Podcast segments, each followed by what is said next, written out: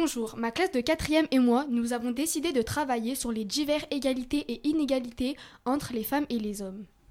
Sept groupes ont travaillé et cherché des arguments pour défendre leur cause. Vous allez écouter et voir que ces groupes ont travaillé sur l'association Egaligone, l'harcèlement de rue, l'égalité entre les filles et les garçons à l'école. Mais aussi, nous allons découvrir des grandes figures de ce combat, comme Joséphine Baker ou bien Simone, Simone Veil, et bien d'autres. Bonne écoute.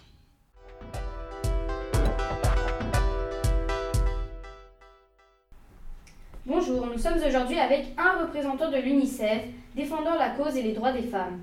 Il veut nous expliquer comment l'UNICEF réussit à aider les filles et femmes en difficulté à travers le monde. Pouvez-vous nous dire quel est le premier but de l'UNICEF pour aider les femmes? Alors, euh, le premier but de l'UNICEF pour aider les femmes est de promouvoir le droit des filles et des femmes pour les aider à se réaliser.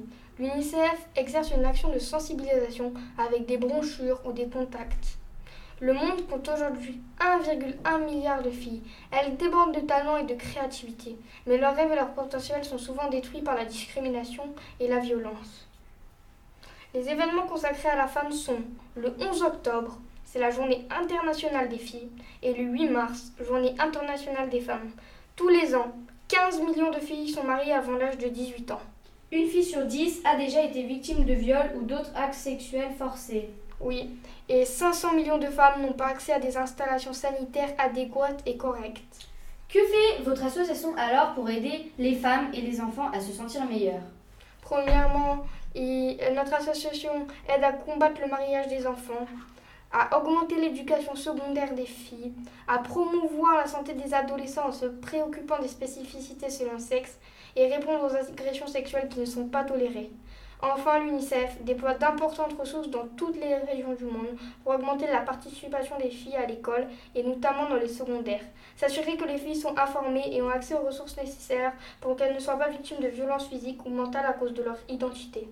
Nous avons alors choisi ce thème car toute femme et tout homme méritent les mêmes droits. Nous considérons que les femmes ne doivent pas se sentir inférieures aux hommes et qu'elles ne doivent pas subir des obligations.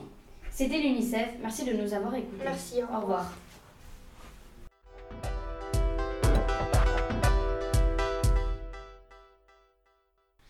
Alors bonjour à tous, j'espère que vous allez bien. Nous sommes accompagnés avec nos deux invités, Kenan et Anis. Alors, on va parler aujourd'hui des agressions sexuelles, des remarques gênantes, des sifflements, des insultes, voire des violences physiques.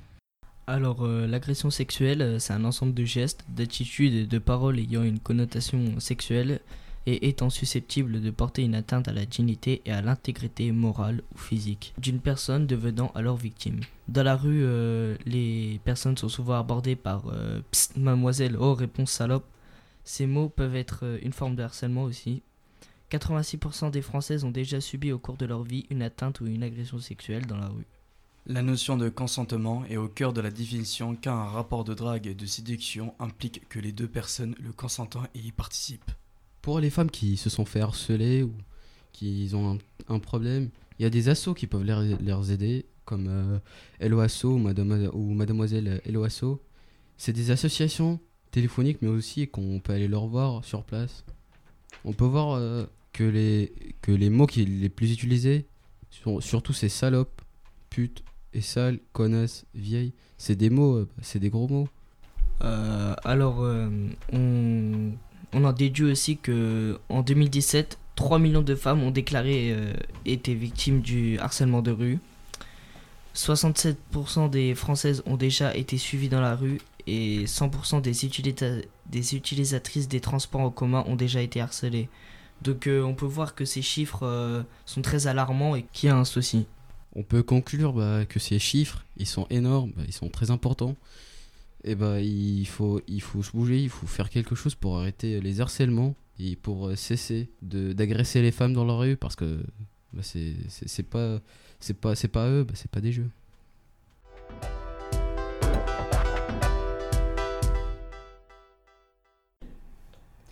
Salut, c'est Léna. Aujourd'hui, j'accueille Éléonore. Salut et Anaïs. Salut. Sur la radio du Collège d'Argent. Alors les filles, on va parler de quoi aujourd'hui? On va parler de Joséphine Baker. Qui c'est? C'est une artiste qui a marqué l'histoire. Ah oui, elle a pas dansé le Charleston vêtue d'une ceinture de banane Mais elle est vivante. Bah non, elle serait trop vieille.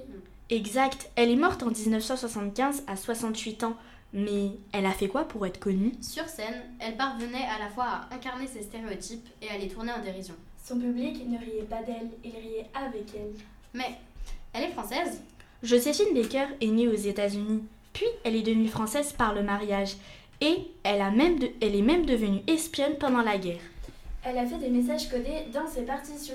Et elle n'a pas lutté contre la ségrégation raciale aux États-Unis Si, et à, et à 43 ans, elle a adopté des enfants venus des quatre coins du monde, du Japon, du Maroc, de la France. Grâce à ça, elle a montré au monde entier que l'on peut cohabiter pacifiquement malgré ses différences. C'est une véritable héroïne. Merci les filles pour euh, être venues dans cette émission. On se dit à très vite. Salut Bye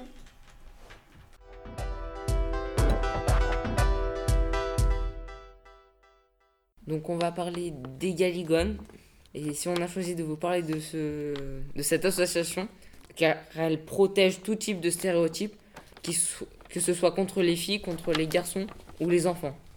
L'Institut Égaligote est une association loi 1901 créée en 2010 à Bron près de Lyon pour encourager le développement égalitaire des filles et des garçons dès la petite enfance depuis la région lyonnaise. Il vise à développer les capacités des personnes à se déterminer librement en se détachant des conditionnements sur les places et les rôles sexuels dans la société. Parce que les stéréotypes conditionnent l'avenir d'un enfant. Avec l'Institut Egaligone, qu'on soit fille ou garçon, les stéréotypes en moins ce, ce sont des choix. Exemple des stéréotypes filles et garçons. Il y a beaucoup de stéréotypes tels que la femme au foyer, l'homme au travail, les garçons qui, ont des souhaits de guerre et les filles qui ont des poupées, ou encore les garçons qui sont impulsifs et les filles qui sont des pleurnisardes, les filles fragiles et d'autres stéréotypes. Conclusion. Egaligone est un site qui mène de très bonnes entreprises pour améliorer la société et nous emmener vers un monde meilleur.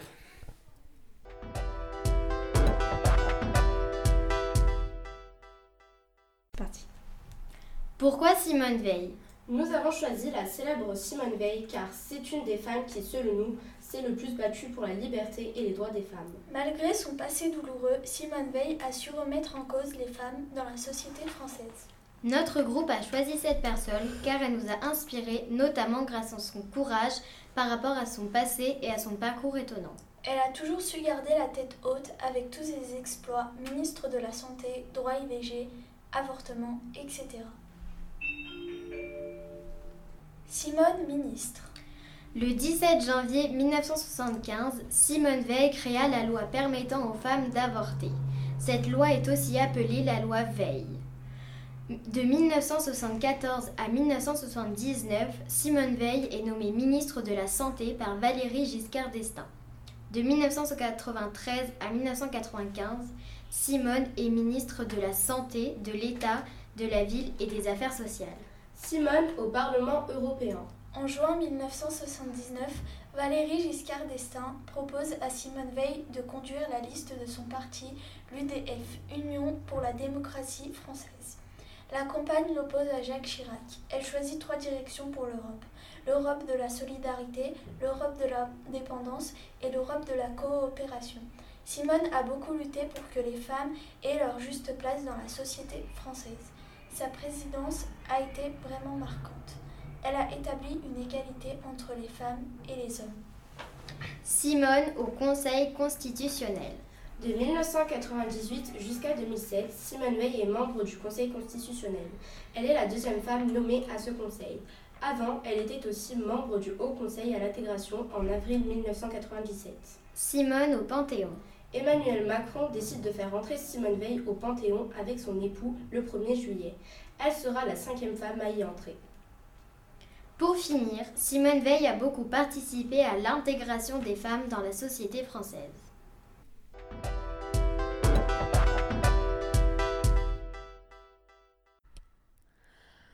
Bonjour, ici Fares. Aujourd'hui, nous allons parler des violences faites aux femmes. Plus précisément, des violences conjugales, concernant autant les femmes que les hommes. Ce phénomène est grave et répétitif. La culpabilité et la honte empêchent les victimes de parler de ce qu'elles subissent. Pour passer du silence à la parole, il faut en parler aux associations ou personnes faites pour ce genre de violence. Vifi SOS Femmes intervient depuis près de 40 ans auprès des femmes victimes de violences. C'est un lieu d'accueil et d'hébergement de femmes avec enfants victimes de violences au sein du couple. Le centre d'hébergement Vifi SOS Femmes a pour objectif de permettre à chacun, à chacun, adulte et enfant, de rompre avec la violence. Ces violences peuvent aller jusqu'au décès. En 2012, 148 femmes sont décédées à la suite de violences conjugales contre 26 hommes, soit 22% des homicides et violences volontaires ayant entraîné la mort sans intention de la donnée constatée au plan national en 2012. Ces violences ont également un coût important pour la collectivité qui est estimé auprès de 2,5 milliards d'euros par an. En moyenne, chaque année, 83 000 femmes âgées de 18 à 59 ans contre 13 000 hommes se déclarent victimes de viol ou de tentative de viol par une personne qu'elles connaissaient. Pour 83% d'entre elles, seuls 11% auraient porté plainte. Il existe différentes formes de violence. La plus connue, la violence psychologique. Exemple, ton conjoint, ami, compagnon, etc. te rapproche constamment de choses, t'empêche de parler aux garçons, il contrôle ta tenue vestimentaire, etc. En deuxième, nous avons les violences verbales. Exemple, il s'énerve facilement pour n'importe quelle raison. Il crie après toi ou après les enfants. Nous avons aussi les violences économiques. Il contrôle ton argent ou tes sources de revenus. Les violences sexuelles. Il t'harcèle sexuellement, lève la jupe et tire ton soutien-gorge, etc. Les violences physiques. Il, te secoue, il te serre les bras, il t'écrase contre un mur, il t'immobilise, il t'empêche de sortir. Il te pousse, il gifle, il t'étrangle. Les violences sociales. Il limite les contacts avec tes amis, ta famille, il t'empêche de sortir sans lui. J'ai décidé de prendre ce sujet car je ne trouve pas ça normal que des femmes se font agresser pour vivre. Société française.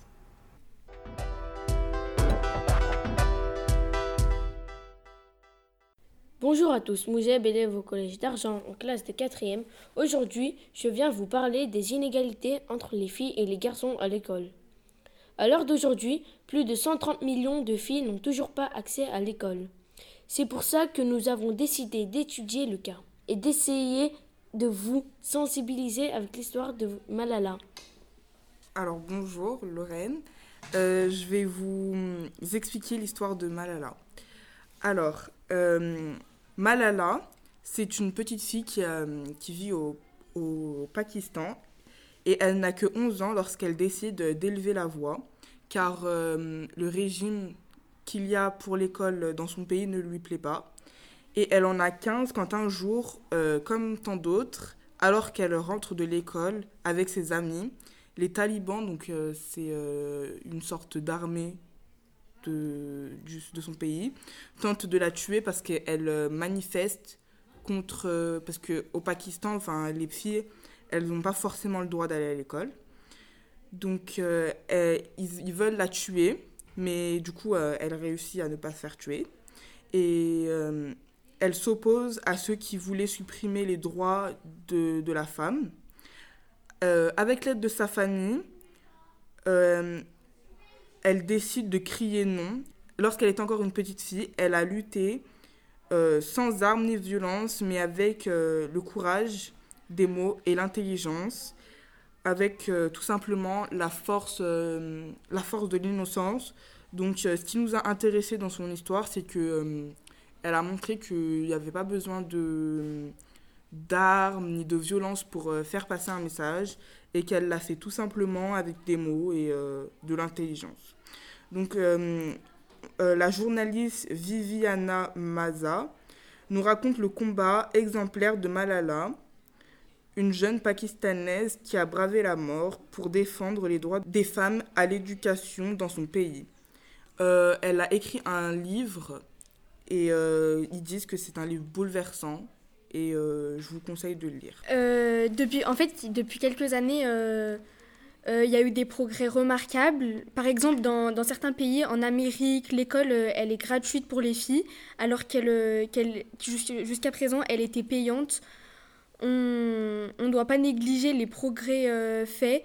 Je, je, pense que l'éducation est très importante, que ce, que ce soit pour les hommes ou pour les femmes.